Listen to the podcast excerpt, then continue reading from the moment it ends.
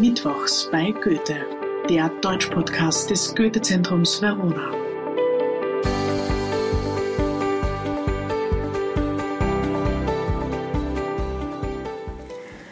Herzlich willkommen zu Folge 1 der zweiten Staffel des Podcasts Mittwochs bei Goethe.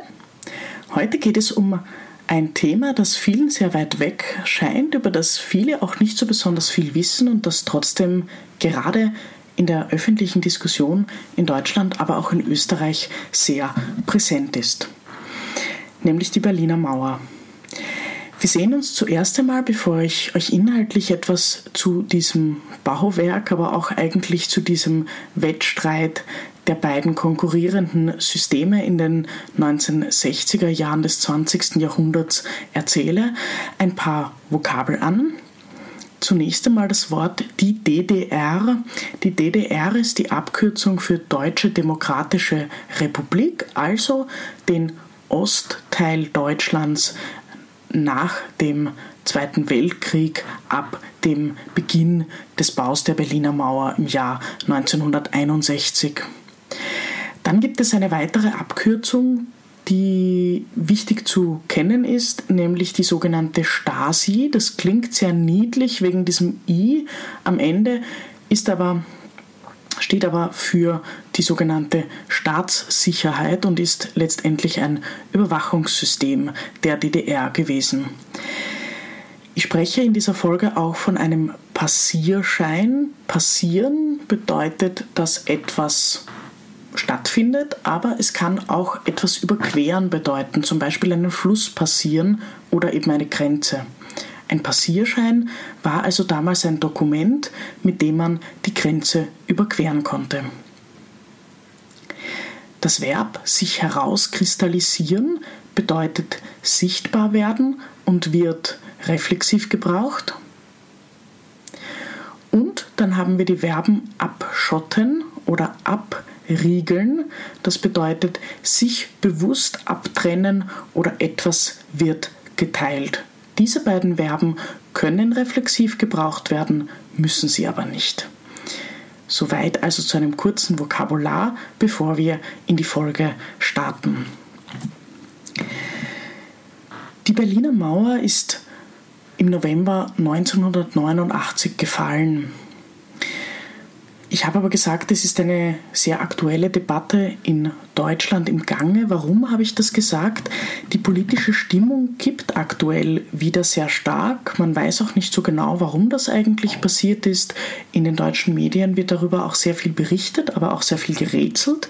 Plötzlich ist da wieder ein sehr, sehr negativer Zugang zu Menschen, die im Osten Deutschlands geboren wurden aber es kommt auch wieder das alte Klischee zum Tragen, dass Menschen, die aus Ostdeutschland kommen oder die jetzt im ostdeutschen Raum leben, weniger arbeiten, gemütlicher sind. Alle diese Klischees werden plötzlich wieder spruchreif. Und da ist natürlich die Frage, warum passiert das?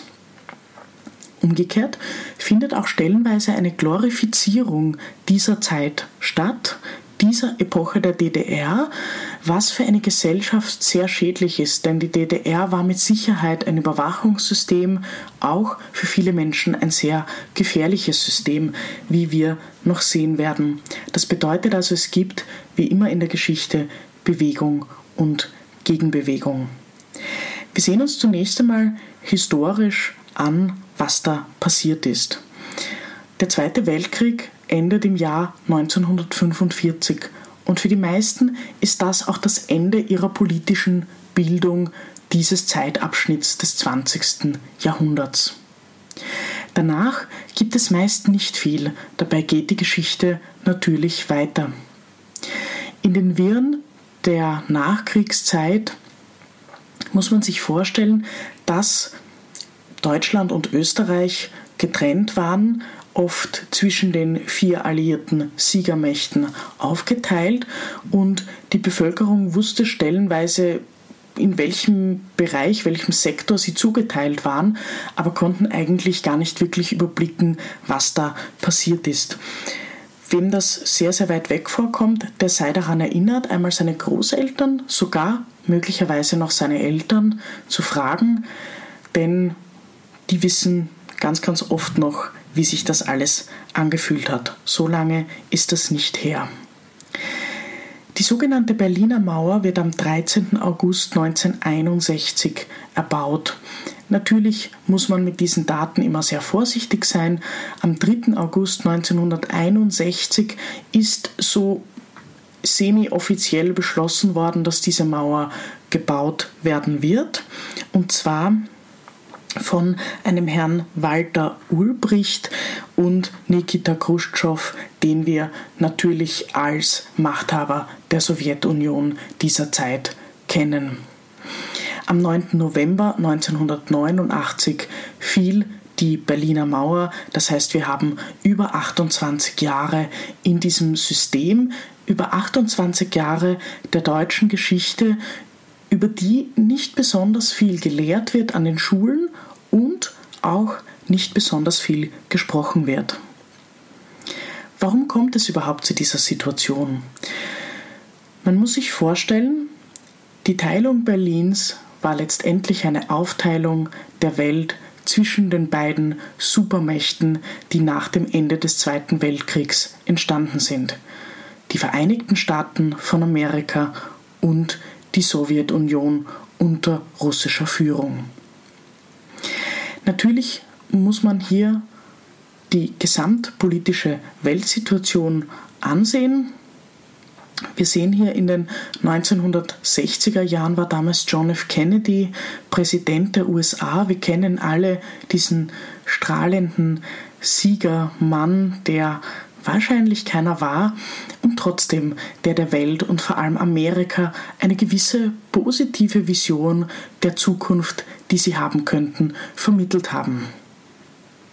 Auf der anderen Seite sehen wir das kommunistische System unter Nikita Khrushchev und diese beiden Systeme konkurrieren auch im Alltag der Menschen. Es werden zum Beispiel Alltagsgegenstände erfunden, wie der Kühlschrank, um der amerikanischen Hausfrau den Haushalt leichter zu machen, die Haushaltsführung. Das bedeutet, die Frau sollte zu Hause bleiben, während im kommunistischen System das Ideal der arbeitenden Frau schon damals hochgehalten wurde. Wir sehen also in diesem Beispiel der Gegenüberstellung der Rolle der Frau in zwei völlig verschiedenen gesellschaftlichen Systemen, das steht symptomatisch für zwei Weltansichten, die da aufeinander getroffen sind. Und so muss man sich nun Berlin vorstellen. In Berlin wird die Welt in Westen und in Osten getrennt. Zwischen 1945 und 1961 passieren ganz viele gesellschaftliche Veränderungen. Immer wieder kommt es auch dazu, dass Leute aus dem östlichen Sektor in den Westen fliehen. Es gibt eine Abwanderung von jungen Arbeitskräften, aber auch von gut ausgebildeten Leuten. Heute würde man von einem Brain Drain sprechen. Und letztendlich ging es aber darum, dass das System der Sowjetunion, das kommunistische System und das westliche System miteinander konkurrierten und sagen mussten, unseres ist aber das Bessere. Und damit also nicht so viele Menschen aus dem Osten in den Westen fliehen, musste man eine Mauer bauen, sonst hätte man die Menschen nicht halten können. Das passierte dann auch und wer sich jetzt fragt, wie haben denn die Menschen reagiert? Haben die überhaupt nicht aufgepasst oder war ihnen das egal? Nein, natürlich war den Menschen das nicht egal, aber ganz, ganz oft, und das können wir immer wieder sehen, wenn wir in der Geschichte zurückschauen, da kommen ganze Generationen zusammen, die von einem Weltkrieg traumatisiert sind. Und ob hier dort oder da eine Mauer errichtet wird, ist möglicherweise in dieser Zeit nicht ihr vorrangiges Problem. Man kann auch nicht immer so weit in die Zukunft schauen, dass man sagt, ähm, man versteht Dinge aus der Zeit heraus, sondern man muss sich immer bewusst sein, dass die Menschen in der Zeit einen anderen Fokus hatten und einfach eigentlich in Frieden ihr Leben leben wollten. Man konnte also von der DDR nicht einfach in den Westen reisen, ab dem Zeitpunkt, zu dem die Mauer gebaut wurde, aber umgekehrt natürlich auch nicht. Und da kommt die sogenannte Stasi dann in das Blickfeld. Die Stasi war eine Überwachungseinheit, eine sehr strenge. Mitarbeiter und Mitarbeiterinnen der Stasi haben Menschen überwacht, genau Protokoll geführt darüber, was die Menschen gemacht haben, haben vor allem intellektuelle, aber auch gläubige Menschen, Juden und Jüdinnen, aber natürlich auch Christen und Christinnen überwacht. Das war ihnen auch nicht so ganz geheuer. Das heißt also, jeder, der in irgendeiner Form eine Gefahr für das kommunistische System hätte darstellen können, wurde strengstens überwacht. Das hört sich für unsere Zeit zunächst einmal sehr harmlos an, aber natürlich wurden da auch Menschen verschleppt, wurden auch getötet, äh, die, die einfach nicht in dieses System gepasst haben und schon bald machte sich auch eine unheimliche Armut breit. Die Menschen hatten keine Hoffnung, sehr wenig Geld, es war kein wohlhabendes System und dadurch haben sich dann auch die Probleme gehäuft. Wer in das Stasi-Museum in Berlin geht oder auch ins International Spy Museum in Washington, der kann dort Autos sehen, die zur Hälfte durchgeschnitten sind, sodass man einen ganz kleinen Bereich im Kofferraum erkennen kann, in dem sich Leute hineingezwängt haben, um über die Grenze zu fliehen. Wenn man ein solches Auto ansieht, bekommt man den Funken einer Ahnung, warum Menschen eine Flucht, die Gefahren einer Flucht, die damit verbunden waren, auf sich genommen haben, nur um diesem System zu entkommen. Bereits im Jahr 1960 hatten die Grenzsoldaten die Berechtigung, auf Menschen zu schießen. Das heißt also, es sind dort auch Menschen gestorben. Man darf sich das auch nicht als eine Mauer vorstellen, sondern diese Mauer hatte zwei Teile, einen östlichen Teil und einen westlichen Teil. Und dazwischen war sozusagen Niemandsland. Das wurde damals auch die sogenannte Todeszone genannt. Das heißt also, wenn man Menschen dort gesehen hat, durften sie erschossen werden. Das Ganze wird filmisch aufgearbeitet, wurde filmisch aufgearbeitet in einem Film mit Daniel Brühl, der heißt Goodbye Lenin. Da geht es um einen jungen Mann, dessen Mutter ins Koma fällt und nach dem Mauerfall wieder aufwacht und er möchte nicht, dass sie einen weiteren Herzinfarkt erleidet und dadurch muss er ihr weismachen, dass die DDR noch existiert.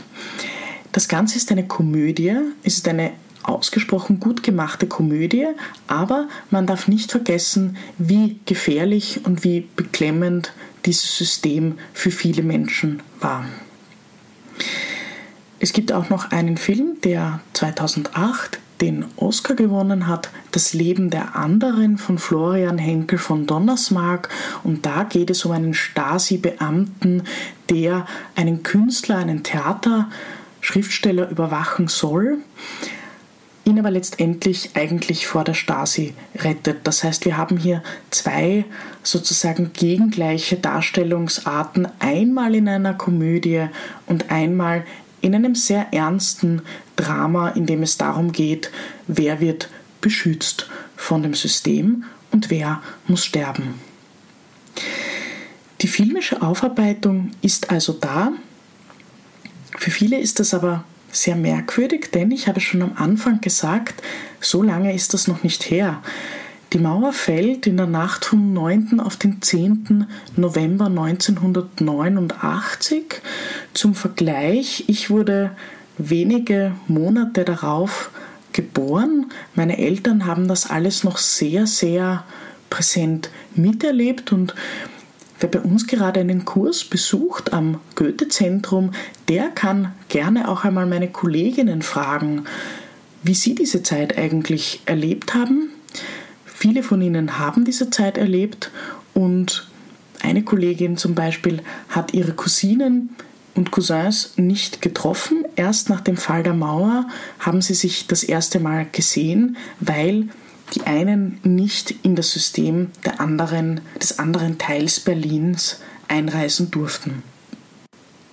Die Frage ist auch immer, und das ist eine historische, aber auch eine kulturhistorische Frage, wer riegelt sich eigentlich vor wem ab? Und ich möchte, obwohl wir hier über ein historisches Ereignis sprechen, den Fokus ganz kurz auf den Gedanken legen, wie funktioniert Argumentation, wer schuld ist an einer politischen Lage. Die DDR sagt nämlich zu dieser Zeit, der Westen ist an allem schuld, sie haben quasi angefangen und deshalb muss sich der Osten vor dem Westen schützen. Das heißt, dieser Mauerbau ist eigentlich ein Schutz vor dem gefährlichen System des Westens. Diese Argumentation kennen wir in unseren heutigen Tagen leider sehr gut und man sieht, egal wie oft etwas passiert ist in der Geschichte, irgendwann wiederholt es sich argumentatorisch doch. Am Ende der Berliner Mauer in den letzten Monaten gibt es dann auch immer wieder Passierscheine. Das bedeutet, es wird ein bisschen aufgelockert. Man konnte hinüberreisen, aber man musste an der Grenze seinen Pass abgeben. Das heißt, man musste rechtzeitig wieder zurück sein, um seine Papiere abholen zu können, sonst hätte man seinen Reisepass dort lassen müssen. Das heißt, wenn wir davon sprechen, einen Passagierschein zu lösen, müssen wir immer mit bedenken, dass es trotzdem nicht so flexibel war, wie wir das heute kennen, sondern es war immer wieder mit der Angst verbunden, nicht zurückzukommen. Für die Menschen hat sich nach und nach auch herauskristallisiert, wie diese Systeme funktionieren. Es war für sie klarer, dass es eine Abschottung des einen Systems vor dem anderen war und damit einher ging auch eine große Verunsicherung in der Bevölkerung. Dass die Berliner Mauer letztendlich gefallen ist, ist übrigens man könnte fast sagen, ein bisschen dem Zufall zu verdanken, denn es ging hier um eine Botschaft, um die Botschaft, dass nach und nach die Kontrollen gelockert werden sollten. Aber der Außenminister hat das wohl ein bisschen spontan berichten müssen und auf Nachfrage von Journalisten hat er nur gemeint, meines Wissens nach gilt diese Regelung ab sofort. Das heißt also mitten in der Nacht vom 9. auf den 10. November 1989 war die Mauer Geschichte. Die ersten Menschen sind über die Mauer gekommen, aber bis Berlin dann tatsächlich nicht mehr geteilt war, hat es natürlich noch eine Weile gedauert. Die Berliner Mauer ist dann nach und nach von den Menschen selbst abgetragen worden. Viele Menschen haben Mauerteile aus der Mauer geklopft mit Hammer und Meißel, um sie als Andenken zu behalten, aber auch um sie weiter zu verkaufen. Mauersouvenirs sind ganz, ganz begehrt gewesen. Sie finden sich heute auch in vielen Museen, auch im Vatikan wird ein solcher Teil aufbewahrt. Das heißt, damit wurde dann auch ein großes Geschäft gemacht.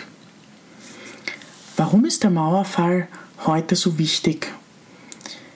Erstens, weil wir uns immer bewusst sein müssen, dass Freiheit ein fragiles Konzept ist, vor dem wir als Gesellschaft auch Respekt haben sollten. Und zweitens war im Jahr 1989 der Fall der Berliner Mauer ein Symbol für den Fall des sogenannten Eisernen Vorhangs, also der Teilung zwischen dem kommunistischen System der Sowjetunion und dem westlichen System Amerikas.